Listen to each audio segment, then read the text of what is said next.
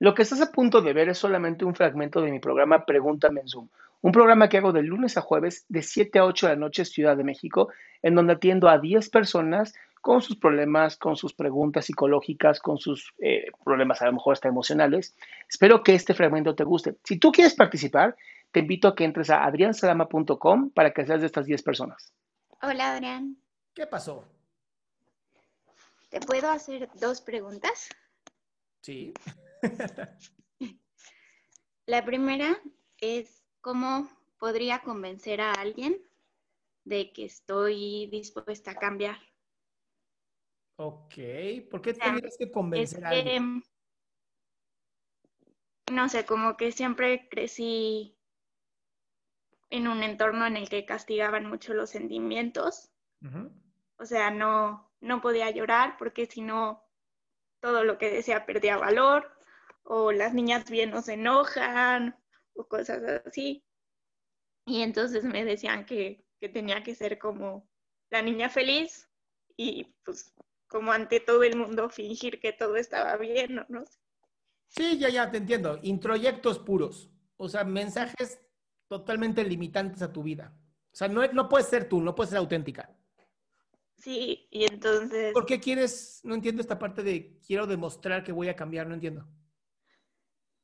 Porque me casé y tengo dos niños. Ajá. Y mi marido me acaba de decir que, ya no quiere estar conmigo, que se quiere divorciar porque, porque no, no soy feliz yo. Y entonces, como que ya quiere dejarlo todo. Pero pues empecé a ir a terapia pero, también fue una terapia pareja o no?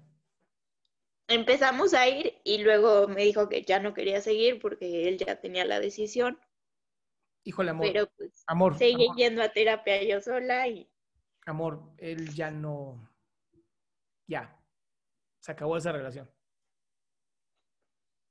No tienes que, tú no tienes que comprobarle nada a nadie. Empecemos por esto. Si quieres hacer un verdadero cambio, es contigo, hacia adentro, es evolucionar, es dejarte de creer esas ideas que te están haciendo daño. Pero si tu marido te dijo, ya no quiero seguir con terapia, ya te dijo que quiere. Lo mejor es el divorcio. Aunque siga realmente ahí. Mi amor, aquí la que entonces tiene que decirle, no que no, no que ya te ibas, porque los niños son míos, ¿eh, chiquito? Sí, esto, esto vas a tener que verlo con él. O sea, una de dos. O le dices, ¿sabes qué? Ya lo pensé y sí, vamos a divorciarnos. Y él te puede decir, no, espérate, no, no. Y le dices, bueno, entonces regresemos a terapia. O le dices, ya lo pensé, sí, te vamos a divorciarnos. Y él te va a decir, bueno, pues bye. Pero la terapia de pareja ahorita, te voy a ser muy sincero, yo ya no le veo mucha, mucho sentido. Ok. ¿La segunda?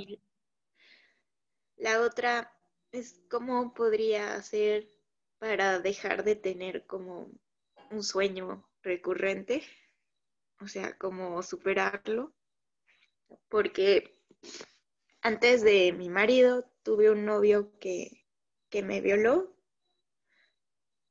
pero no sé, como que intenté borrar el recuerdo y no pensaba en eso y ya.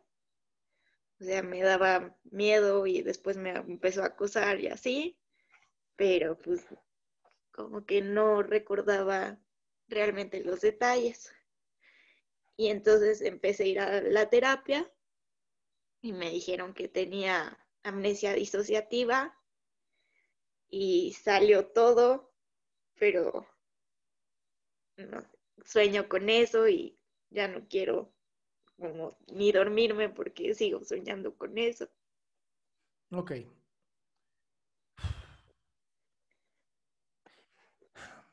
¿En este sueño tú te puedes defender o no? No. Bien. Estamos de acuerdo que en el sueño la interpretación o el símbolo es tú pierdes el control y el poder de tu propio cuerpo, ¿no?